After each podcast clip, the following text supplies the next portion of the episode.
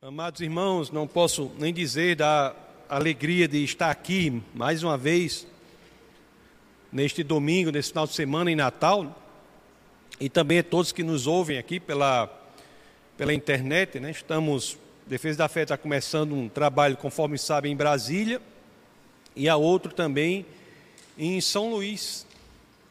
São Luís, dois pequenos trabalhos estão sendo iniciados lá e outros, muitos, muitos outros lugares também as pessoas ouvem o Defesa da Fé. E é uma alegria ter a oportunidade de servir ao ministério neste momento, compartilhando da palavra do Senhor. O, a mensagem de hoje é simples, porém bastante poderosa. A mensagem de hoje reúne em si a simplicidade e, se entendida e vivida, traz um poder imenso.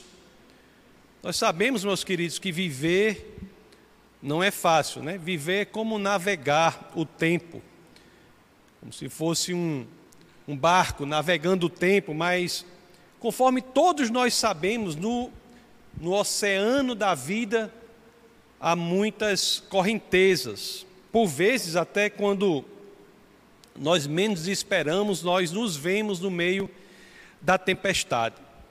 É verdade, nessa vida há sim problemas, há muitas dificuldades, desafios e grandes desafios, eu até poderia dizer, mas uma coisa nós não podemos negar, né?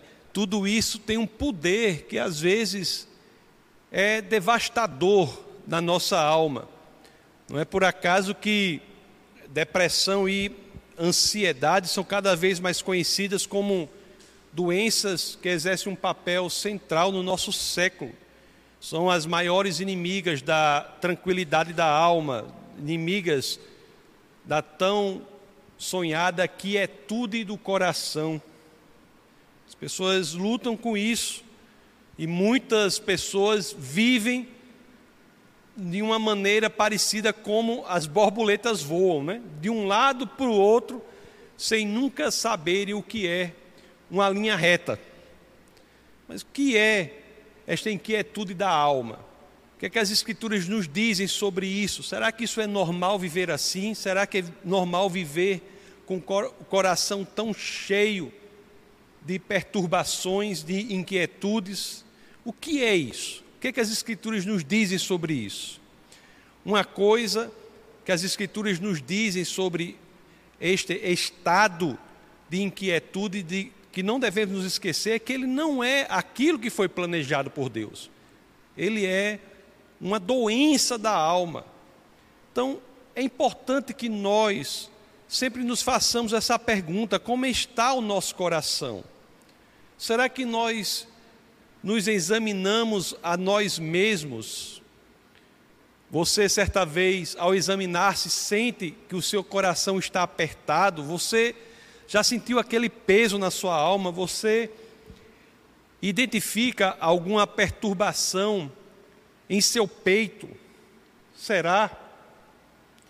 Se sim, meus queridos, se isso é afirmativo, e aí é que eu trago uma grande notícia embora seja verdadeiramente doença gravíssima da alma, para ela há o mais poderoso de todos os remédios. Então, as Escrituras elas trazem um remédio para esta doença, que é a inquietude do coração, um remédio poderosíssimo, um remédio que é prescrito por ninguém menos do que o médico dos médicos, né? Jesus de Nazaré o Deus encarnado. O remédio é, eu já adianto para depois nós entendermos com mais pormenorização este conceito, mas o remédio para a inquietude da alma é crer com todo o seu ser, crer em Deus, crer em Cristo Jesus. É simples de se dizer, mas difícil de se viver. É por isso que eu comecei dizendo que a mensagem de hoje é simples, mas poderosíssima. Se nós conseguirmos mudar do âmbito do nosso entendimento para o âmbito do nosso coração, a ideia de que a crença em Jesus é o remédio para os turbilhões de nossa alma, as perturbações de nosso coração, as inquietudes que nos assolam, se nós conseguirmos entender isso, nós teremos conseguido viver a vida de uma forma que muita pouca gente consegue. O texto base de hoje, ele, conforme sabemos, estamos no, é, nos debruçando sobre o Evangelho de São João e, e sobre a, no, a passagem da última ceia.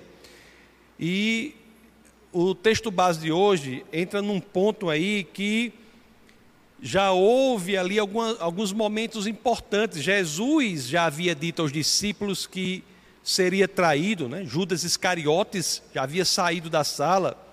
Jesus de Nazaré havia dito já que apenas estaria com os discípulos por um pouco mais de tempo. Jesus já havia dito a Pedro, inclusive, que ele o negaria três vezes ali, e isso nos impressiona, Jesus na iminência da grande agonia, porque passaria do grande sofrimento na cruz, ele, conforme leremos no texto base, ele se coloca a si mesmo em segundo plano e identifica nos discípulos que há um problema, uma inquietude no coração deles.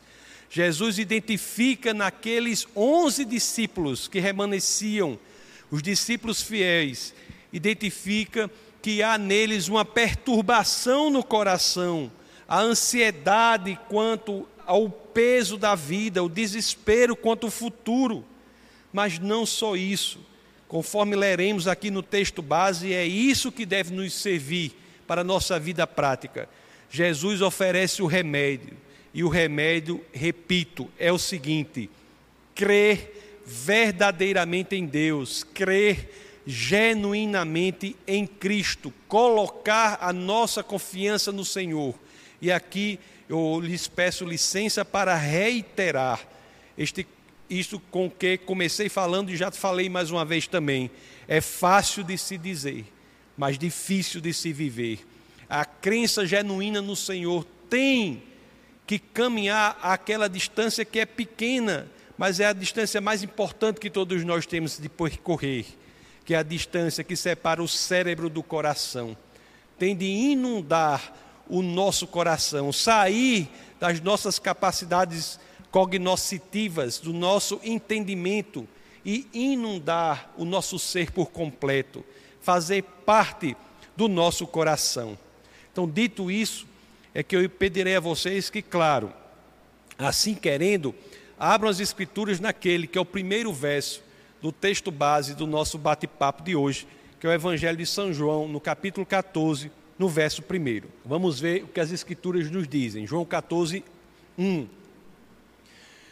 Não se perturbe o coração de vocês. Creiam em Deus, creiam também em mim amados irmãos, se você entender genuinamente o que está sendo dito aí, você concordará comigo. Que verdade transformadora. Crer em Deus verdadeiramente, colocar em Jesus Cristo a nossa confiança, colocar a fé em Cristo Jesus, colocar genuinamente e verdadeiramente a nossa fé em Cristo Jesus se traduz em quê? Em remédio para a inquietude do nosso coração. Então, se estamos passando por grandes problemas, se esta é a sua realidade, você que está aqui ou que nos ouve, né, que todos passamos em algum momento, já lhes garanto, essa é a realidade de cada um aqui. Mas se você está neste momento passando por grandes problemas, então pergunte-se a si mesmo: em que eu tenho verdadeiramente colocado a minha fé? Na dificuldade, nas intempéries, nas vicissitudes, em que verdadeiramente eu tenho depositado a minha fé? Eu nem peço que você traduza isso em palavras, porque é algo tão íntimo que você deve buscar nos lugares mais obscuros, nos labirintos mais obscuros da sua psique. Busque em você mesmo e mantenha lá, mas seja sincero consigo mesmo. Em que temos colocado a nossa fé? Em que? Em que temos buscado verdadeiramente a paz de que tanto precisamos? Em que? Em que temos feito isso? Em que rocha eu tenho me segurado para sair das correntezas das dificuldades? Em que? O que, que eu tenho buscado? O que, que eu tenho priorizado? A minha própria inteligência, o meu próprio esforço? Será que a sua segurança está nos seus recursos? A sua segurança está primeiramente nas vacinas? Em que? Em que você tem colocado a sua confiança? Veja quão belas são as palavras, palavras até de cântico, que são reveladas aqui ao profeta Isaías. Vamos ler Isaías 26, do verso 2 ao 4. Vamos ver que palavras belíssimas de cântico são essas, que devemos nos inspirar nela para que possamos ajustar nossa conduta para viver a vida que Jesus quer que vivamos aqui.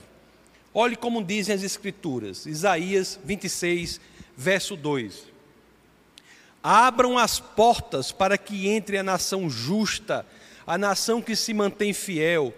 Tu, Senhor, guardarás em perfeita paz aquele cujo propósito está firme, porque em ti confia. Confiem para sempre no Senhor, pois o Senhor, somente o Senhor, é a rocha eterna. Amados irmãos, isso é poderosíssimo. Não deixe que as palavras percam o poder que elas têm, o conteúdo que elas têm, se tornem como frascos de conteúdo vazio com rótulos apenas. As palavras têm que trazer o conteúdo que elas carregam. Entendam isso, levem isso ao coração. Será que nós podemos aqui verdadeiramente decidir viver isso em nossa vida? Será que podemos? Quando os problemas vêm, e eu repito, para todos os que estão aqui e nos ouvem, problemas sim, vêm. As Escrituras não, não nos garantem de uma, da primeira capa à última que problemas não haverá. Mas quando eles vêm, o que nós fazemos? Para onde nós focamos o nosso olhar? O que é a nossa natureza imediata? O que fazemos imediatamente quando nos deparamos com problemas muito grandes? O que fazemos? Nós focamos o nosso olhar no problema ou nós focamos o nosso olhar no Senhor? Exige aprendizado nosso, meu também. É difícil para mim também. É difícil para mim também. Mas as Escrituras nos ensinam assim. Pedro andou sobre as águas quando focava no Senhor. Logo que mudou o foco para as ondas, para o vento e para a tempestade, ele começou a afundar. Não é que ondas, ventos e tempestades não existam. Eles não devem ser negados, eles existem verdadeiramente. É, é outra coisa, é que a crença em Deus, a crença genuína, a fé verdadeira em Cristo Jesus, o foco no Deus encarnado, ele nos faz ter a paz perfeita, como disse o cântico, em meio às tempestades. É isso. Nós sabemos que a fé em Deus, o foco em Cristo Jesus, é o que nos faz andar sobre as águas, independentemente de quão devastadora seja a tempestade. Será que nós temos feito isso verdadeiramente? Creia, e depois de crer, então, creia mais, e aí faz, sabe o que? Creia mais ainda. Fora de Cristo não há remédio eficaz para a inquietude do coração. Não há remédio eficaz. é a crença nele, a crença em Jesus de Nazaré, é a crença no Deus que vem nos resgatar, que fará com que nós encontremos a liberdade da prisão da alma. Amados irmãos, nosso Jesus é um Jesus amado, nosso querido e amado Jesus, quão maravilhoso Ele é.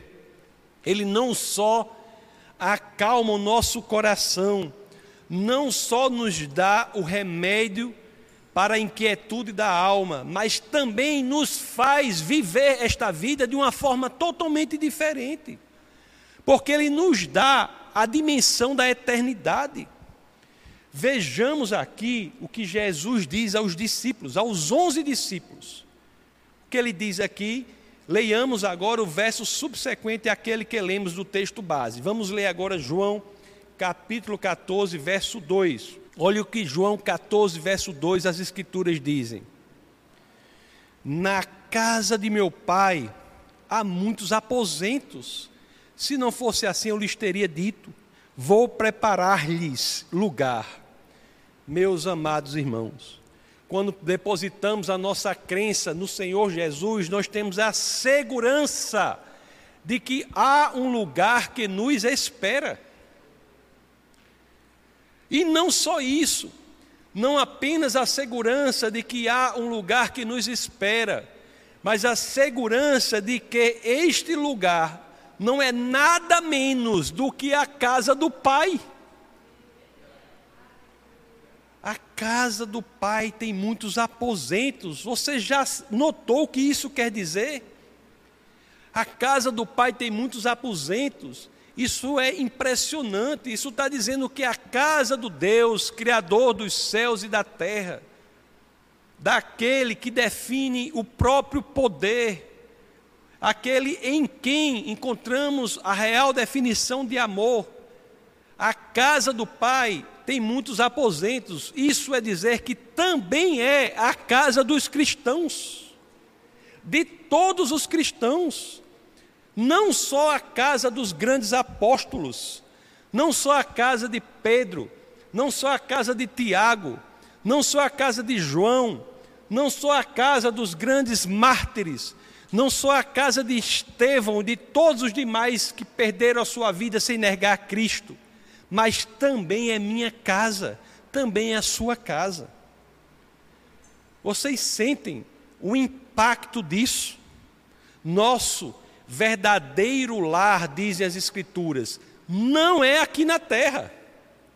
Nosso verdadeiro lar é na casa do Pai. Isso é impressionante, não há segurança maior do que esta, não há mudança maior de perspectiva de vida do que ter a segurança de que eu não vivo em minha casa aqui na terra, a minha casa me espera no céu, eu posso viver aqui, olhando para a eternidade, eu já sou eterno. Amados irmãos, é muito importante isso. A casa de Deus é o seu lar. E o que é dizer que é o seu lar? É o lugar onde você se sentirá mais amado. É o lugar em que o que que um lar saudável traz? É um lugar em que nos sentimos mais amados. É um lugar em que o amor que sentimos não tem absolutamente nada a ver com o que nós temos, com o que podemos oferecer, com o que fizemos. É um lugar em que o amor por nós é um amor que tem a ver simplesmente por quem nós somos por quem nós somos. Você é amado por ter feito de si próprio, ter aberto o seu coração para ter sido feito filho de Deus.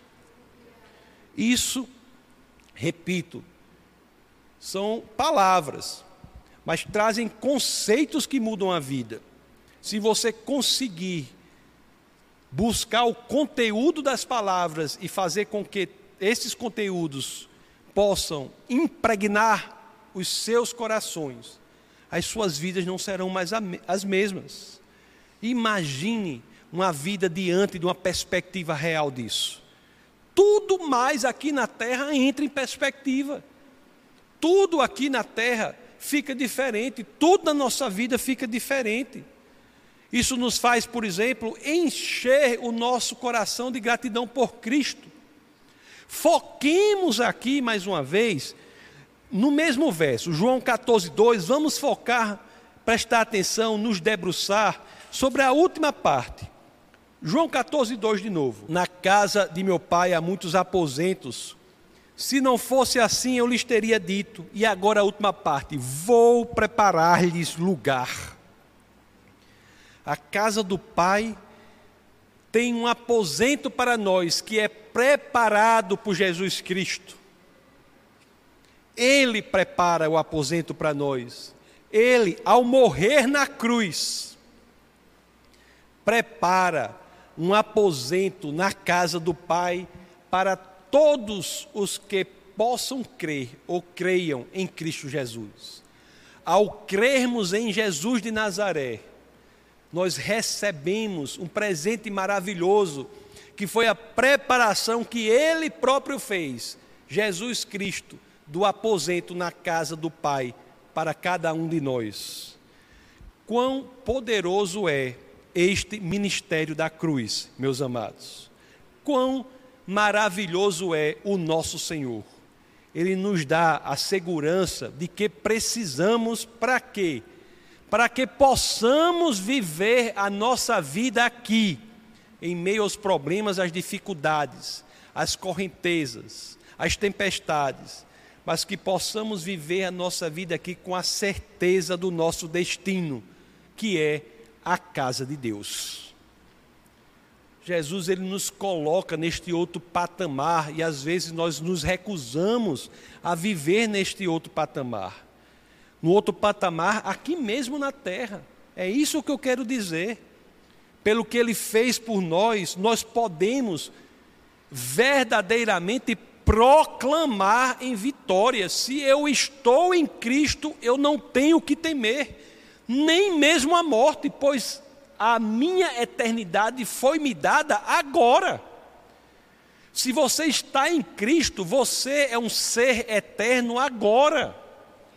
A você está prometida a, a morada, prometido o aposento na casa do Pai. Isso tem que mudar a sua vida agora. A sua vida não se circunscreve a umas poucas dezenas de anos sobre este planeta medonho sem sentido. Lhe é garantida uma morada no verdadeiro lar, que é a casa do Pai. E tudo isso tem de fazer com que a nossa vida mude agora. Leiamos agora os dois últimos versos do texto base de hoje que é João 14, vamos ler os versos 3 e 4. Assim diz as Escrituras: E se eu for e lhes preparar lugar, voltarei e os levarei para mim, para que vocês estejam onde eu estiver. Vocês conhecem o caminho para onde eu vou. Amados irmãos, o nosso Senhor e Salvador é aquele que nos levará para que estejamos com Ele. Veja que Deus é este. Né? As outras religiões, os outros modelos de pensamento, passam o tempo todo discutindo o que a pessoa precisa fazer para chegar até Deus. E o cristianismo é o tempo todo fazendo com que nós entendamos o que Deus já fez para vir até nós. Veja que diferença. Esta é a proposta dos céus. Creia verdadeiramente em Cristo e você viverá para sempre na casa de Deus, que também será o seu lar. Sinceramente, tem proposta melhor do que esta? É remédio para a inquietude do nosso coração. É promessa de nossa volta ao lar. E um lar em que Jesus ali estará. E um lar em que nós seremos extremamente amados pelo que somos, por sermos filhos de Deus.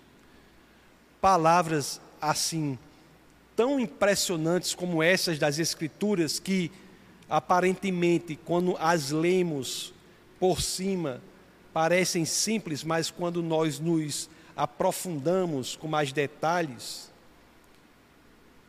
não podem ser levadas levianamente, não podem ser tomadas levianamente, não podem ser consideradas apenas na superfície.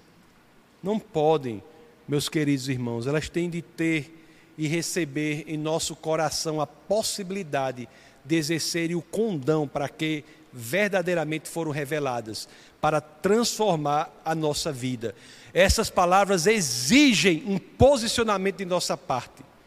É por isso que eu tenho de dizer: examine-se a si mesmo e decida se é isso que você quer, ou se prefere, do contrário, zigue-zaguear pelo mundo em busca de uma paz que tenho de lhes dizer, só existe fora dele. Quanto a mim, eu falo aqui como Josué, né? Falou ao povo de Deus lá na conhecida passagem do capítulo 24, verso 15. Se, porém, não lhes agrada servir ao Senhor, escolham hoje a quem irão servir. Se aos deuses que os seus antepassados serviram além do Eufrates, ou aos deuses dos amorreus, em cuja terra vocês estão vivendo, mas eu e minha família serviremos ao Senhor. Amados irmãos, o convite da parte de Deus ainda está disponível. Ainda está disponível. A temporalidade do advérbio é relevante para que tenhamos a percepção da urgência de tomarmos decisão tão séria em nossa vida. O homem sábio pensa sobre o seu futuro. O convite de Deus ainda está disponível, agora a decisão cabe unicamente a você. Vamos orar. Senhor, muito obrigado, Pai, por tudo que o Senhor tem feito por nós. Obrigado, Senhor, pelas Escrituras, pela pelo norte, pelo direcionamento, por nos fazer entender quão maravilhoso é o seu amor. Obrigado, Jesus de Nazaré, por ter vindo à terra, por ter morrido em nosso lugar, por ter preparado os aposentos para que todos os cristãos tenham lugar na casa celestial. Obrigado, Pai, por nos fazer essa promessa para que, confiando nela, nós tenhamos uma postura diferente durante o tempo aqui na terra. Nós entendamos que de nós é chamado algo específico, é chamado um comprometimento enquanto cristão, é chamado é, nós somos chamados para uma atitude para que possamos refletir Jesus de Nazaré e essas verdades àqueles que ainda não colocaram Cristo em seu coração. Obrigado, Pai, por tudo que o Senhor tem feito por nós. E é no nome do teu filho, no nome poderoso de Jesus Cristo, que todos aqui unisonamente dizemos: Amém.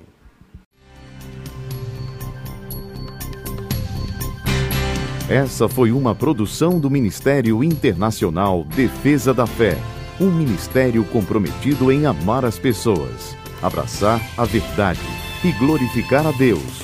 Para saber mais sobre o que fazemos, acesse defesadafé.org.